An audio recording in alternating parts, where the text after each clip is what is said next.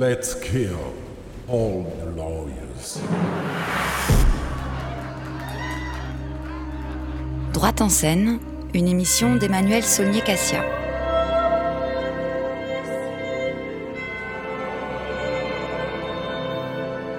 Droite en scène est l'émission d'Amicus Radio qui fait dialoguer le juriste et l'artiste pour mieux comprendre pourquoi et comment le droit devient un sujet ou un objet artistique. Aujourd'hui, Emmanuel Saulnier-Cassia reçoit Yann Rezeau et Morgane Pérez pour parler de la pièce Les Témoins qui se joue actuellement à la Manufacture des Abbesses.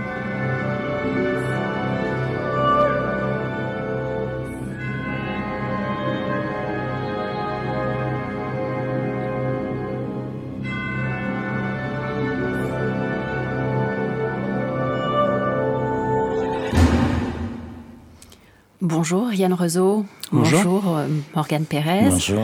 Je suis ravie de vous accueillir euh, dans Droite en scène.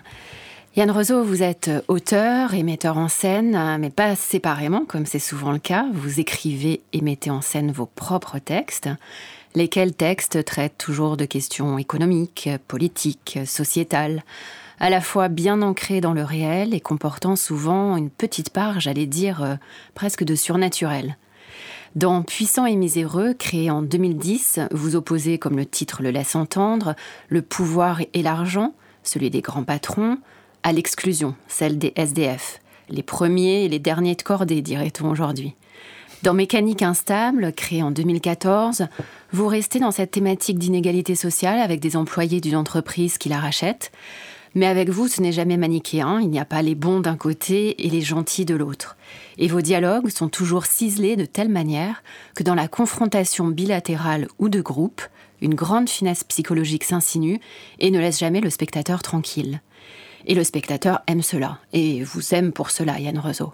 C'est particulièrement le cas, je trouve, dans Criminel, que j'ai vu pour ma part cet été à Avignon, où le suspense est maintenu jusqu'au bout.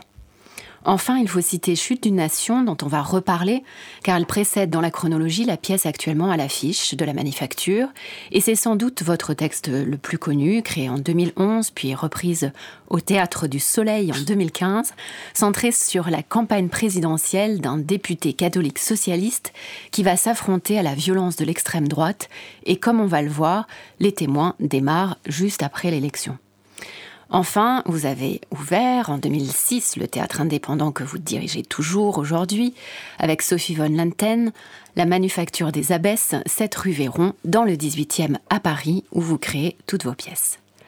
Morgane Pérez, vous êtes comédien, vous avez suivi le cours Florent et vous enchaînez depuis les rôles à la télévision et au théâtre, notamment sous la direction de Yann Rezeau, puisque vous faites partie de la distribution de Criminels que je citais tout à l'heure, mais vous travaillez avec beaucoup d'autres metteurs en scène ou auteurs, comme récemment avec Mélanie Laurent dans Le Dernier Testament au théâtre de Chaillot. Vous mettez en scène également, par exemple, Maline, que vous avez coécrit et fait jouer à la Pépinière l'année dernière. Avant que nous commencions à échanger sur votre spectacle Les témoins, je vais vous soumettre à la question rituelle posée à chacun de mes invités. Vous avez le choix de celui qui répond en premier.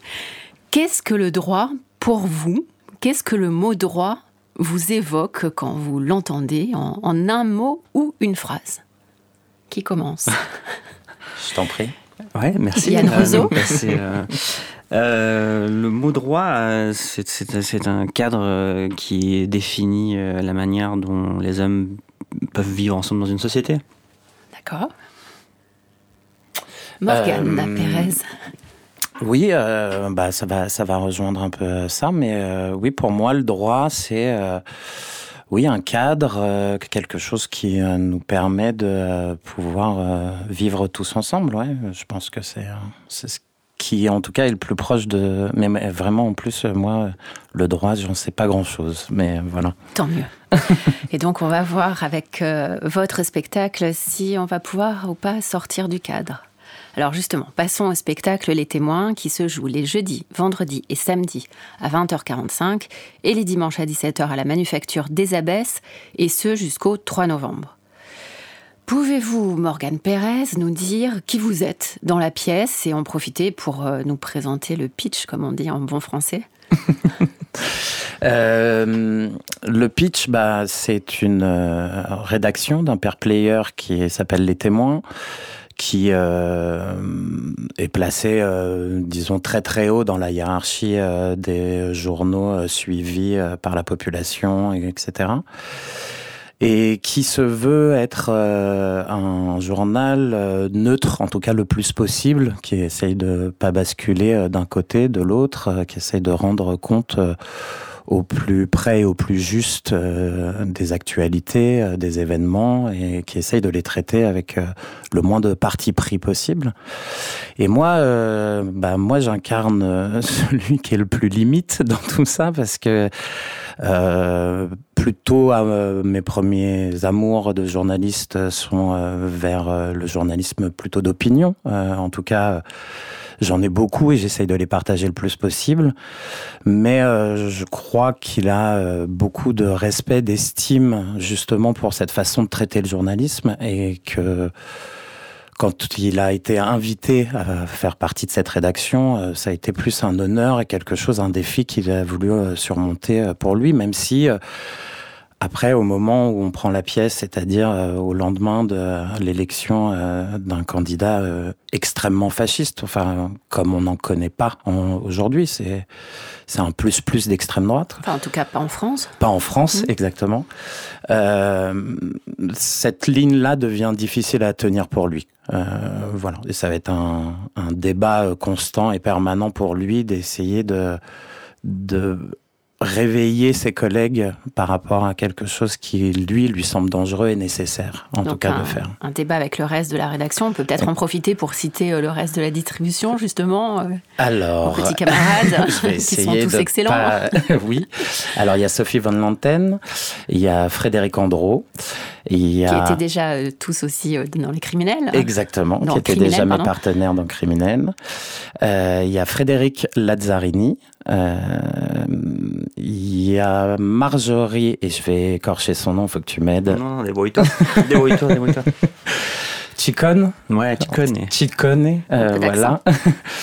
euh, et Toufik Snoussi. Merci pour eux. Ben Avant que l'on s'arrête sur certaines des questions importantes euh, dans la pièce et qui offrent euh, des illustrations intéressantes, on va le voir avec des questions juridiques d'actualité, pouvez-vous nous expliquer, Yann Rezo, comment est née l'idée de cette pièce? Quelle est sa genèse?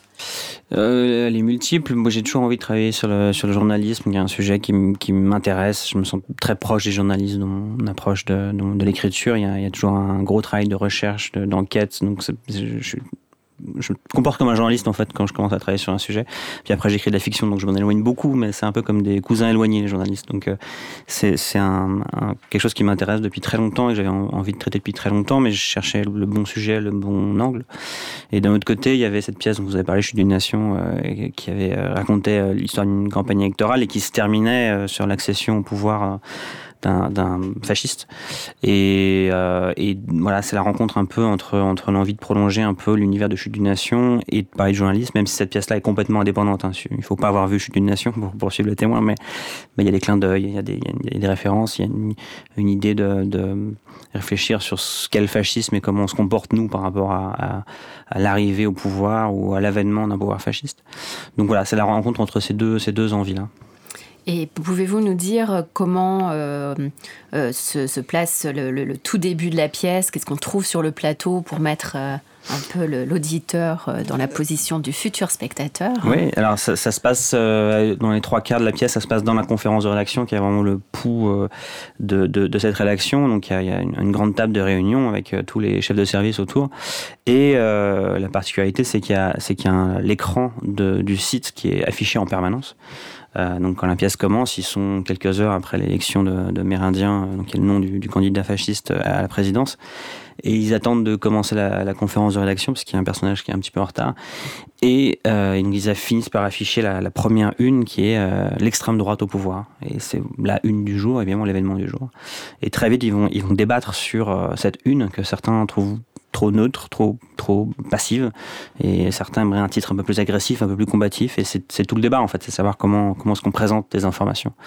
Et, euh, et ce, cet écran va, va en permanence être actualisé à chaque fois qu'il se passe quelque chose de nouveau, à chaque fois que les personnages rencontrent une source pour, euh, pour travailler sur un sujet. On va voir les éléments d'archives qui nous permettent de comprendre ce qui s'est passé avant. On va voir le, le mode utilisateur, comprendre ce à quoi les personnages peuvent écrire par rapport à ce qu'ils sont en train de dire à leur source, ce qui n'est pas toujours pareil. Et plein de, plein de, petites choses comme ça qui permettent de faire euh, avancer l'intrigue, l'écran. Euh. Donc le site du journal est vraiment un personnage à part entière. Oui, absolument. Et c'est assez impressionnant d'ailleurs comme travail. Euh. Merci. On a non, non, vraiment, ça, ça, se voit. Merci. Alors allons un peu plus dans le détail pour comprendre à la fois votre démarche et, et inciter donc les auditeurs de droite en scène à réserver tout de suite leur place pour les prochaines représentations. Commençons par euh, une mise en bouche pour lancer notre discussion sur la liberté de la presse avec un morceau de choix. Le principe de la liberté de la presse n'est pas moins essentiel, n'est pas moins sacré que le principe du suffrage universel. Ce sont les deux côtés du même fait. Ces deux principes s'appellent et se complètent réciproquement. La liberté de la presse, à côté du suffrage universel, c'est la pensée de tous, éclairant le gouvernement de tous. Attenter à l'une, c'est attenter à l'autre. La souveraineté du peuple, c'est la nation à l'état abstrait, c'est l'âme du pays. Elle se manifeste sous deux formes. D'une main, elle écrit, c'est la liberté de la presse. De l'autre, elle vote, c'est le suffrage universel. Avez-vous euh, reconnu euh, les mots? Oui, bah, ou l'auteur de ces mots? Une voix très reconnaissable, c'est Edoui Penel. Oui, la voix, c'est Edoui Penel, effectivement. Le texte, je sais pas si c'est lui, qui, qui, lit un texte, mais ce n'est pas son texte. je me suis posé la question. Euh, c'est un sais piège. Pas, je ne sais pas de, de, qui est l'auteur de ce texte. C'est Victor Hugo. D'accord. Victor Hugo, dans deux textes, en fait, il y a un découpage, un texte de 1848 et un texte de 1850, un texte formidable qui est assez connu du 11 septembre 1848, où Hugo prend part à la discussion d'un projet de décret sur l'état de siège, ayant pour objet de transmettre au pouvoir judiciaire le droit de suspendre les journaux. Euh, qui était du ressort du pouvoir exécutif. Et euh, sans entrer vraiment dans la discussion du, projet de, décret, il, euh, il s'élève contre cette suspension possible des journaux. Puis l'autre extrait, la, dernière phrase, est une déclaration du 9 juillet 1850. Effectivement, c'était lu dans, lors d'un Mediapart Live consacré à la liberté de la presse le 3 juillet dernier. Alors sur le fond, qu'est-ce que ça vous inspire, euh, Yann Rousseau et, et Morgane Pérez C'est marrant parce qu'il magnifiques textes qui sont très très beaux et très très actuels. Après, il, place euh, la liberté de la presse comme un, élément euh, fondamental de l'équilibre d'une démocratie, peut-être le plus important avec le droit de vote. C'est pas une, opinion que je trouve très répandue et très partagée, particulièrement en ce moment. Il y a une défiance sur les journalistes. Il y a, voilà, mais moi je pense que ça devrait être effectivement même sanctuarisé dans la Constitution, la, liberté de la presse et l'indépendance des journaux aussi. Alors en réalité, elle l'est, hein, parce que c'est dans la Déclaration des droits de l'homme et des citoyens, à travers l'article 11 de la Déclaration, et qui, est, qui a donc une valeur constitutionnelle. Bien sûr, mais je parlais de l'indépendance aussi. C'est-à-dire qu'aujourd'hui, il y a mm. très très peu de journaux qui sont vraiment indépendants. Euh, il y a Mediapart et puis le Canard enchaîné, dans les titres un peu importants, évidemment, il y en a d'autres, mais dans les titres euh, importants, c'est quasiment les deux seuls qui restent. Et on le voit avec ce qui secoue en ce moment le monde, qu'il y a des inquiétudes permanentes sur euh, la prise de pouvoir de certains actionnaires ou les ventes des parts de certains actionnaires à d'autres actionnaires qui apportent moins de garanties. Et, euh, et la liberté est effectivement sanctuarisée, l'indépendance moins, et ça pose un vrai problème. Euh, moi, j'ai beaucoup travaillé euh, en, travaillant sur les témoins sur, euh, sur les unes des différents journaux, en mettant en parallèle, par exemple, Le Figaro et Libération sur les mêmes sujets, ou, l'humanité, je ne sais pas, valeurs actuelles. Il y, a des, il y a des traitements de sujets qui sont très, très différents parce qu'il y a des couleurs politiques, mais il y a aussi des, actionnaires derrière qui poussent parfois à, à, assumer une couleur politique, ce qui pose un vrai problème d'indépendance. Et c'est pourquoi ce texte m'intéressait aussi particulièrement. Euh, et, puis en plus, on est avant la fameuse loi, la, loi socle de la liberté de la presse, la loi de 1881, euh, bien connue, enfin qu'on cite toujours aujourd'hui, même s'il a été modifié bien sûr à, plusieurs reprises. Adopté euh, sous la Troisième République, ce qui ne veut pas dire qu'il n'existait rien avant, mais la liberté de la presse était, comme dire, euh, inégalement respectée. Euh, et, ces propos du Hugo sont d'une actualité incroyable et d'une côté avant-garde. Morgane Pérez, vous avez envie de réagir?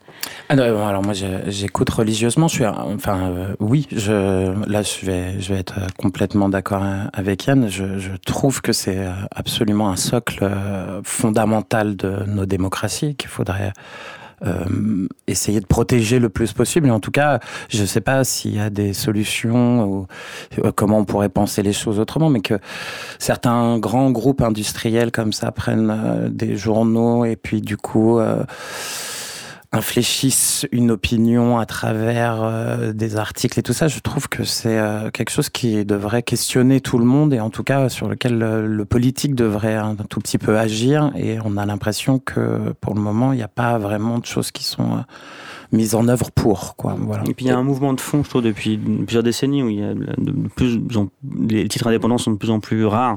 Alors, ça ne veut pas dire que les journalistes ne sont pas libres et font pas bien leur travail, hein, mais il y a une menace euh, tout le temps qui pèse sur eux et les journalistes du monde l'expliquent très bien en ce moment, c'est qu'ils sont, ils ont le sentiment d'être extrêmement libres au jour d'aujourd'hui, ils ont des garanties. Avec le nouvel actionnaire qui arrive et qui est industriel et qui, dont ils savent peu de choses et qui s'exprime très peu, euh, ils, ont, ils, ont une vraie inquiétude, pas tellement à court terme parce qu'on imagine mal euh, ce nouvel actionnaire révolutionner les choses dans le monde dans les six mois qui viennent, mais dans les cinq ans ils savent pas, donc ils essayent d'avoir d'obtenir des garanties écrites, c'est plutôt plutôt légitime et, important, je pense qu'ils leur combat, mais mais le fait qu'ils ne soient pas propriétaires de leur journal, qu'ils que, soient aux mains d'industriels, effectivement, laisse une épée de Damoclès sur leur tête tout le temps, comme tout, beaucoup, beaucoup d'autres titres. Oui, sur, sur eux en tant que tels et sur euh, le pluralisme aussi de l'opinion euh, en général. Et c'est vrai que les euh, politiques aussi, euh, ben, enfin, je trouve, contribuent à la défiance qu'on peut avoir euh, envers les journalistes parce qu'ils sont les premiers à, à, les remettre en cause, à, à, les attaquer, etc. Alors que je pense qu'il devrait avoir un mouvement complètement inverse, plutôt de protection et de, ouais, voilà, de protection. Une des autres raisons qui m'a poussé à écrire cette pièce, c'est l'espèce de défiance envers les journalistes qui se répand dans la société, mais qui il me semble, est, euh, né euh, de, de la part des, politiques qui, qui ont, depuis quelques années, une espèce de mouvement où euh, ils remettent en cause l'intégrité des journalistes tout le temps de manière ultra violente. Euh, et j'ai pas le sentiment qu'il y avait ça, en tout cas pas à ce point-là et pas aussi décomplexé il y a 10, 15, 20 ans. Il y a, quelque chose d'un peu, euh, d'un peu nouveau dans la manière de, de partie un peu, un peu aux extrêmes de l'échiquier. Euh, voilà, Le Pen, euh, évidemment, dans un, dans un truc de victimatoire un peu systématique, mais on a entendu Mélenchon aussi, Fillon, dire des choses complètement hallucinantes sur le, et, et accuser d'un manque d'indépendance des journalistes alors qu'il était quand même pris la main dans le poids confiture. Quoi qu'on pense de, de, Fillon, il y avait des, preuves complètement accablantes. Et, sa ligne de défense c'était euh, non, il mente, c'est un, procès politique, c'est du journalisme d'opinion qui a la solde d'eux, etc., etc. Euh, et il y a un mouvement de fond comme ça euh, de la part des politiques, pas seulement en France. Hein, on l'a vu avec Trump. c'est des choses qui sont mais, faux. Enfin, il ment totalement, bien totalement décomplexé, et en disant c'est eux c'est vous qui mentez. On dirait un enfant de 5 ans, mais c'est du délire. et et, euh, c'est pas le seul. Il y a eu aussi une, défiance euh, envers CNN à un moment au début du euh, la BBC au début, du Brexit. Il y, a eu, pas mal d'éléments comme ça dans les démocraties très très installées. Euh, où les politiques effectivement jouent un jeu extrêmement dangereux et je pense qu'ils jouent ce jeu-là parce que ça fonctionne, parce qu'il y a une une, ouais, une, défiance des gens envers la presse, il y a la montée des réseaux sociaux, dans un certain nombre de populisme aussi qui se répand à travers ça, et qui du coup ils se disent, en fait ça passe, on peut dire n'importe quoi en le disant très fort et en prenant un, prenant un air outré, et du coup euh, c'est plus nous qui sommes accusés, c'est euh, le journaliste d'être malhonnête. Et c'est un mouvement qui, est, assez effrayant. Hein. Et avec une, une, intensification des contrôles hein, qui prend le relais et qui euh, utilise aussi les notions d'ordre public pour porter des dérogations à la liberté de la presse. Euh, qui posent problème et qui posent problème, comme vous l'avez dit, euh, surtout depuis quelques années, y compris en France, où pourtant l'extrême droite euh, n'est pas encore, en tout cas au pouvoir, comme dans les témoins. On va écouter un autre extrait euh, pour euh, prolonger ce que vous venez de dire, et puis aller sur le terrain de Morgane ou Romain dans la pièce qui lie la démocratie à la liberté de la presse, comme vous l'avez fait tout à l'heure en, en interprétant les propos de Hugo. Et ça, c'est une question extrêmement importante. Il y a une volonté depuis quelques mois de casser les fondamentaux du droit de la presse et c'est extrêmement grave. Il y a une volonté répressive manifeste, une volonté de contrôle de l'expression publique. C'est une vraie question démocratique. Alors c'est un extrait d'une interview de Christian Bigot, euh, lu par Camille Bloomberg, que je remercie. Christian Bigot, avocat spécialisé en droit des médias, euh, qui était interviewé dans l'Express le 26 juin 2019. Et l'avocat réagissait à l'idée émise par le secrétaire d'État au numérique de créer un conseil de l'ordre des journalistes. Et ce sont euh, deux choses finalement qui nous intéressent ici par rapport à votre pièce Les témoins. D'une part parce que cette proposition de création de Conseil de l'ordre qui avait été émise pendant la dernière campagne présidentielle, donc en 2017, par un conseiller régional Front National, et que le candidat de l'époque, Emmanuel Macron, avait repoussé en disant que depuis l'Italie des années 30, euh, il n'avait pas croisé une telle idée. Et la deuxième chose qui m'intéresse dans cet extrait euh, lu de Maître Bigot, c'est le lien donc qu'il fait entre la démocratie, la liberté de la presse, qui est une interaction qui revient à quatre reprises dans votre pièce, par la voix euh, de Romain, enfin au moins à trois reprises. Euh, n'est-ce pas, Morgane Pérez Vous vous en souvenez? Est-ce que vous pouvez nous en parler? euh, bah, Pour Romain, en tout cas, c'est vraiment euh, au moment où Mère Indien est élu, je crois que c'est la première chose qui l'agresse. Il, il, couvre la nuit de la présidentielle, il est pris au milieu des émeutes, il voit tout de suite qu'il y a des dérapages, il y a des choses qui sont en train de se passer, il y a, une, il y a un effroi qui s'empare de lui, et cette, cette notion que la, la, la presse va être attaqué euh, et que le, gouvernement va commencer à, déborder euh, et, les contraindre et agir, pour lui, elle est quasiment immédiate, contrairement aux autres euh, journalistes de la rédaction. Lui -même physiquement attaqué. Ça. Catherine, la rédactrice en chef adjointe, est aussi convaincue qu'il va y avoir des attaques, mais après, il y a des, niveaux différents. Ils sont six autour de la table, il y, a, le rédacteur en chef et les chefs de service, et ils ont tous des sensibilités différentes. Effectivement, Romain l'a vécu dans sa chair parce qu'il était ensanglanté sur le plateau de théâtre. Il, a été en garde à vue, etc. Donc il y, a eu des, un truc, euh, voilà. Mais Catherine euh, sent qu'il faut être tout de suite sur un, mode défensif et qu'il faut prendre les devants par rapport aux prochaines mois, par rapport aux attaques possibles, etc. Et d'autres personnages euh, disent non, non, mais il faut, faut pas paniquer, il faut, il faut couvrir ça, il faut comme une alternance, comme une autre. Il faut. donc il y, a, y a, différentes sensibilités. La, la tension vient aussi du fait qu'ils sont, qu'ils sont chacun des êtres indépendants et qu'ils n'ont pas des idéologies marquées. Ils sont tous extrêmement surpris par ce qui se passe. Je pense que quand un événement comme ça arrive, même si on a été préparé pendant des décennies euh, à la possibilité de, si on a couvert des élections qui ont fait que, etc., quand un truc comme ça arrive, et on se prend un mur, quoi. Et il faut réfléchir à qu'est-ce qu'on fait maintenant. C'est quasiment impossible d'anticiper un, changement de, de, société comme ça, politiquement. Euh.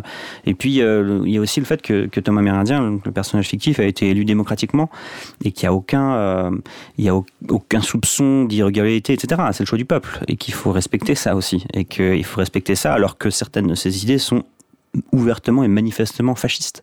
Et c'est un équilibre qui est extrêmement compliqué à trouver pour un journaliste.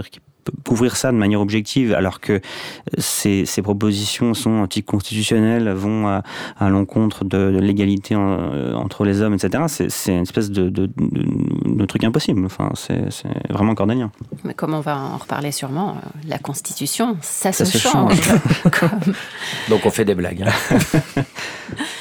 Alors, on va Écoutez un autre extrait pour prolonger le dernier, euh, pour prolonger cette discussion sur le lien avec la démocratie, ou en tout cas prolonger ce que vous venez de rappeler et qui est essentiel, c'est-à-dire que le président d'extrême droite a bien été élu de manière complètement régulière. Il n'y a mm. aucune tentative d'ailleurs dans votre texte, dans votre écriture, de dire qu'il y a un recours qui est formé ou que le nombre, le suffrage est, est, très serré. Euh, non, non, il est démocratiquement élu, ça ne fait euh, absolument aucun doute. On va écouter un dernier extrait. Lors de mon intervention à l'Assemblée générale des Nations unies en septembre dernier, j'ai plaidé pour euh, la création d'un poste de représentant spécial du secrétaire général à la protection des journalistes. Antonio Gutiérrez a entendu ce vœu, il en partage la préoccupation et il a déjà commencé à mettre en place cette mission qui devrait voir le jour durant le semestre à venir. Parce que nous vivons aujourd'hui en un temps si barbare comme l'aurait écrit Peggy, écrire la vérité, chercher la vérité, écrire je le cite de mémoire donc imparfaitement, sur une feuille propre et proprement, est irremplaçable. La liberté de la presse aujourd'hui n'est plus seulement attaquée par les dictatures notoires, elle est aussi malmenée dans des pays qui font partie des plus grandes démocraties du monde.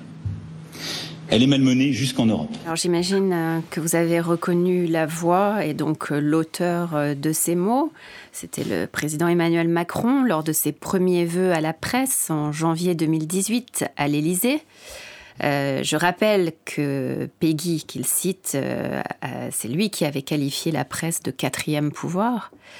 Euh, Emmanuel Macron aurait d'ailleurs aussi pu euh, citer Hugo euh, dans le discours que j'utilisais tout à l'heure et que nous écoutions de, 1848, où dans la suite de ce discours, il indique que la liberté de la presse, c'est la raison de tous cherchant à guider le pouvoir dans les voies de la justice et de la vérité.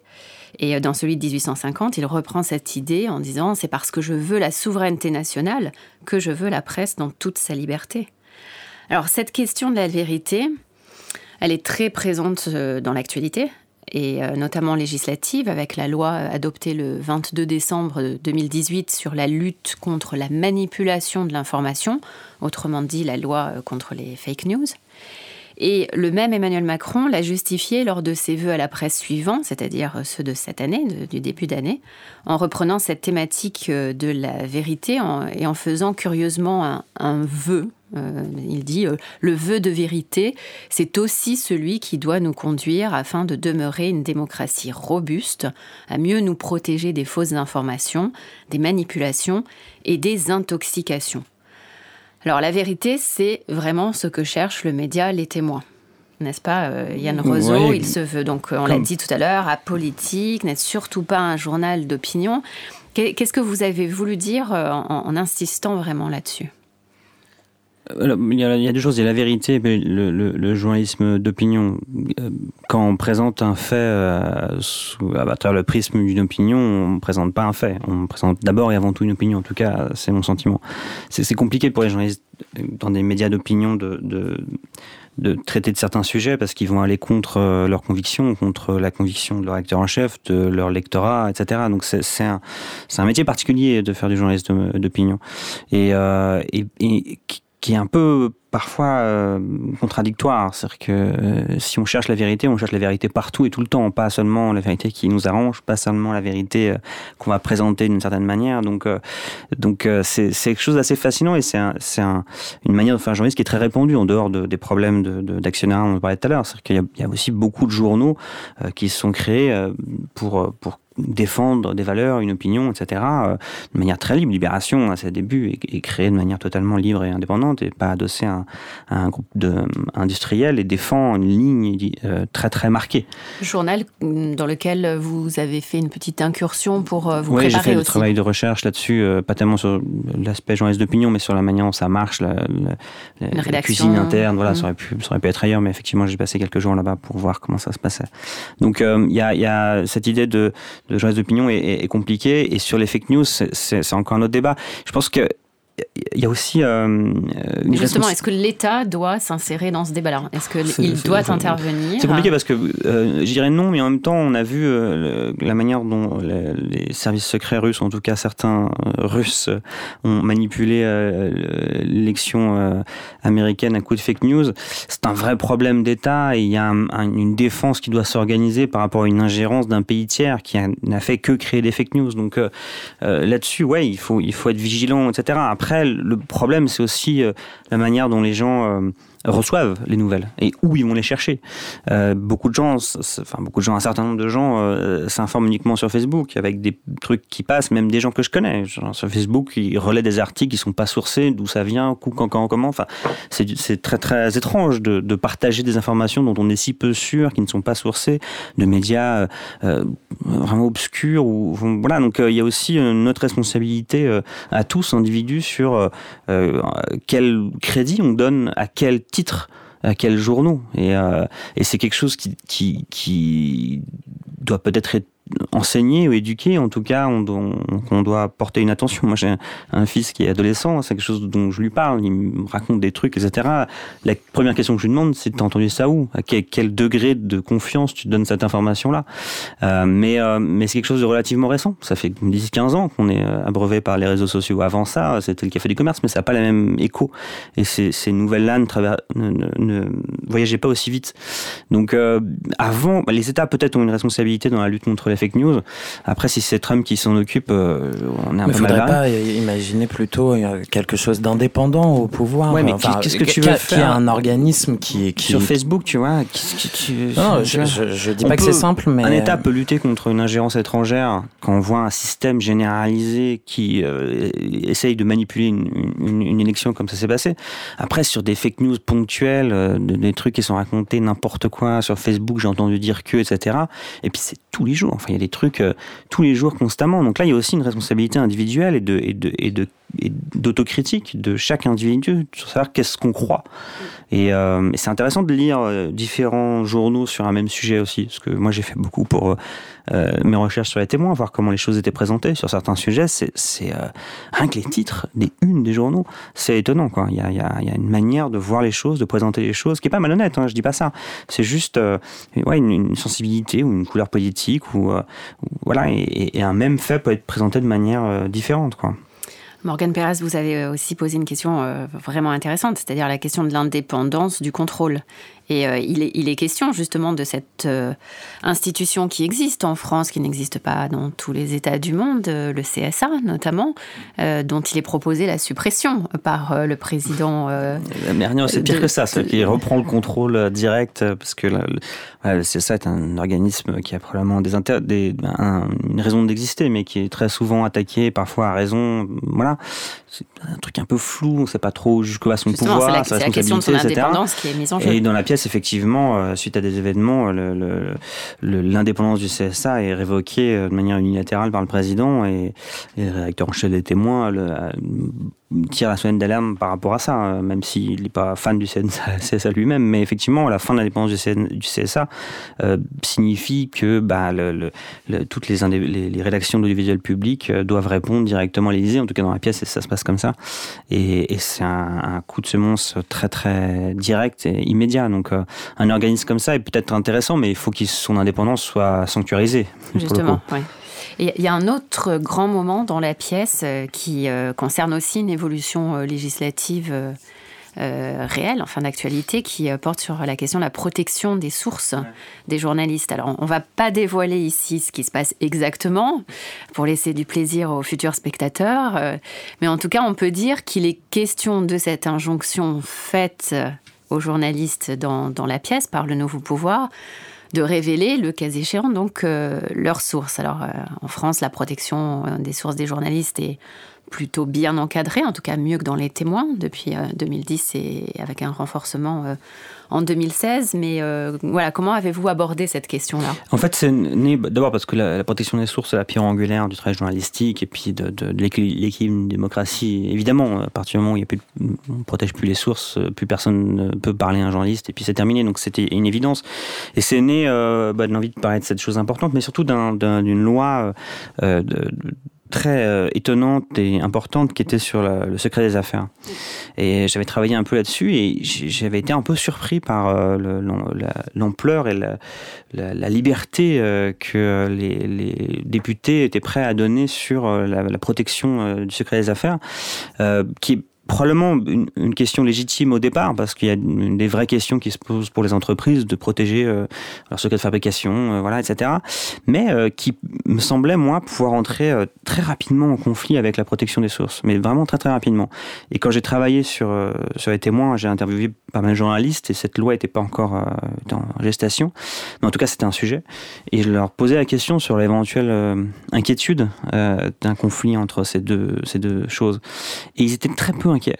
Et je leur ai dit d'ailleurs, je vous trouve très peu inquiet pas tellement là maintenant. On n'imagine pas que Macron ou Sarkozy ou Hollande euh, bah, puissent faire basculer ce rapport de force, mais un prochain président pourrait se servir de cette loi de, euh, la, la, protection des secrets affaires comme un, cheval de Troie et de la faire évoluer. Et, du coup, la protection des sources devrait, être remise en, question. Et c'est ce qui se passe dans la pièce en fait. C'est une évolution d'une loi qui existe déjà et, et, qui pose de vraies questions. Et le conflit entre la protection des sources et les secrets affaires est quelque chose qui qui peut et qui va arriver de toute façon. La, grande question, c'est comment est-ce que la justice va le trancher. Euh, les journalistes sont très confiants sur le fait que la protection des sources euh, l'emportera. Je pense aussi, à court terme, à moyen terme, à long terme, avec un autre président. Ça semble difficile à attaquer quand même. Moi, moi je, pense qu'on n'est pas à l'abri et qu'une loi comme ça est, porte en elle les germes d'un danger potentiel. et encore une fois, pas à court terme. parce C'est extrêmement important ce que vous dites, parce que et je, trouve que c'est ce qui euh, passe très très bien dans les témoins, c'est-à-dire que on a en place un ensemble d'outils législatifs qui mmh. sont là, euh, qui a priori sont utilisés dans un régime euh, parfaitement démocratique hmm. et qui, du jour au lendemain, à la suite d'une élection parfaitement démocratique, peuvent être utilisés, instrumentalisés, modifiés et évoluer euh, légèrement, évoluer suffisamment légèrement hmm. pour euh, changer le sens euh, hmm. et, aboutir à, annihiler toutes les protections qui été produites par ce cadre législatif vous avez envie de réagir, je sens. Non, non, non, non, en fait, moi, je m'interroge plus parce que j'ai moins travaillé que Yann autour des sujets, mais, mais euh, j'ai le sentiment, peut-être un peu naïvement, qu'on a qu'on a deux chambres, qu'on a euh, la Constitution, qu'on a euh, plein de garde-fous avant qu'on arrive à ces choses-là. Alors après, dans, les témoins, là, on est dans un cas de figure que je trouve être hyper important de, dire et de porter parce que euh, c'est le signal d'alarme et donc il est forcément très fort et extrême. Mais j'ai l'impression que justement de le tirer maintenant et que si les gens euh, écoutent et entendent et réagissent et prennent un peu conscience, on a euh, encore beaucoup de, de sécurité avant d'arriver à ces, choses-là. Et j'ai un tout petit peu, même si j'ai pas confiance en grand-chose, j'ai quand même un tout petit peu confiance que euh, on, peut encore réagir, on peut encore rebondir et se dire bon bah on a la possibilité là d'éviter ce genre de d'extrémisme. En fait, tu es très optimiste. Oui, voilà. Tu m'as menti pendant toutes ces années.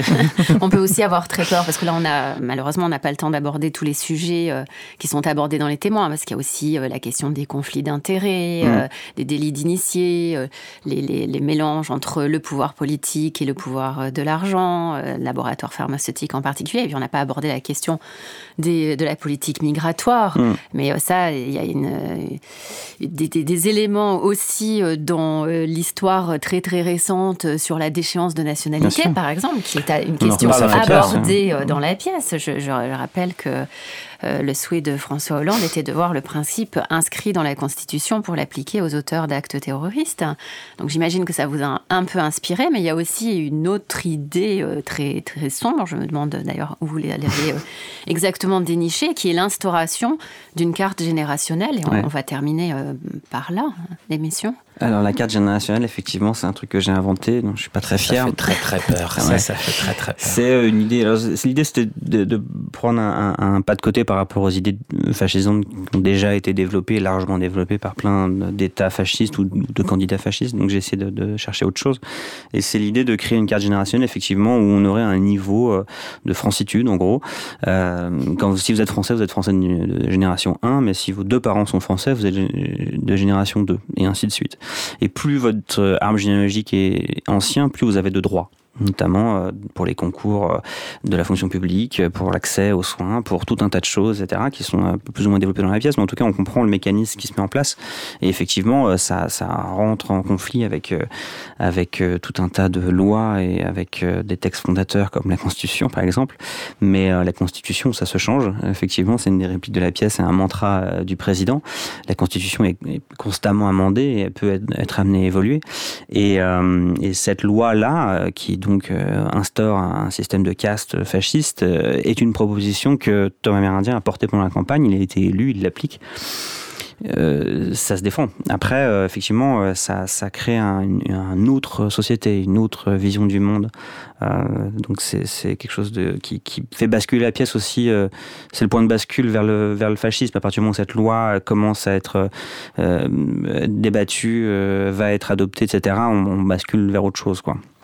J'espère que ça n'inspirera euh, aucun pouvoir politique franchement, à un... court ah non, terme. Ah non, c'est un jour, moi je dis, responsabilité.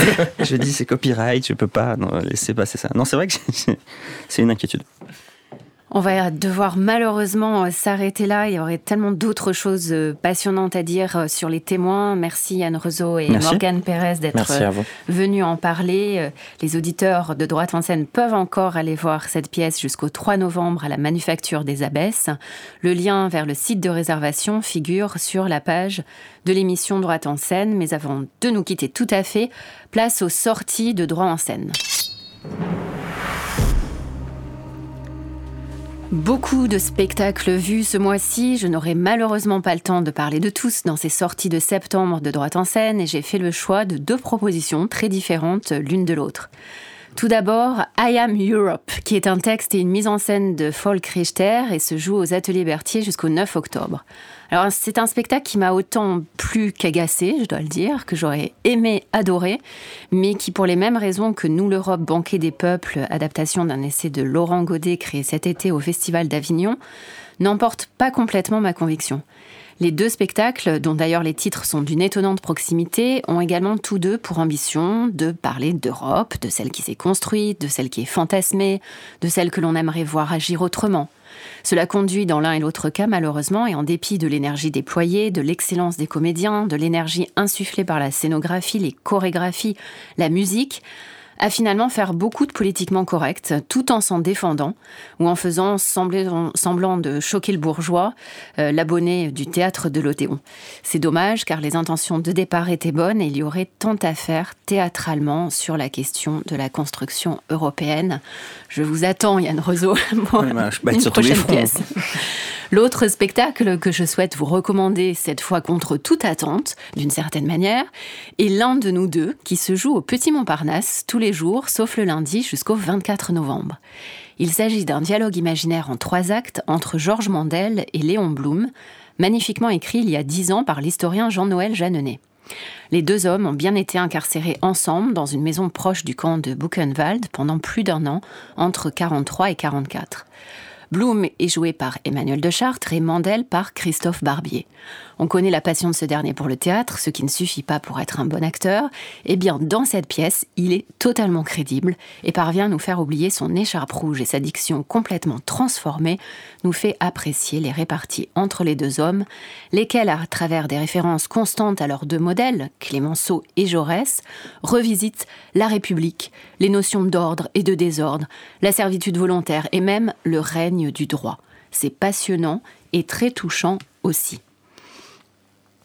Parmi les autres spectacles vus en septembre et qui sont encore programmés en octobre, je vous renvoie à la page du site et sur le nouveau compte Instagram Revue d'Art en scène pour avoir plus d'éléments sur des spectacles dans lesquels la dimension juridique est plus ténue ou anecdotique, mais non moins intéressante. Je veux parler notamment de La vie de Galilée à la Scala jusqu'au 9 octobre avec Philippe Torreton, vraiment remarquable dans le rôle du savant italien.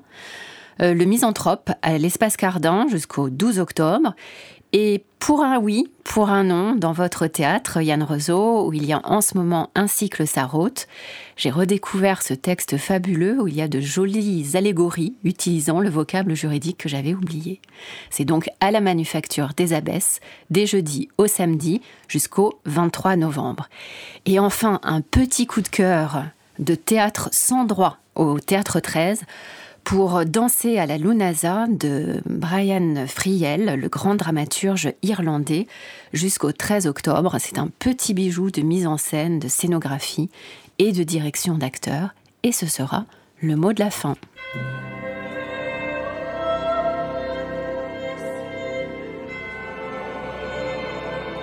C'était Droite en scène.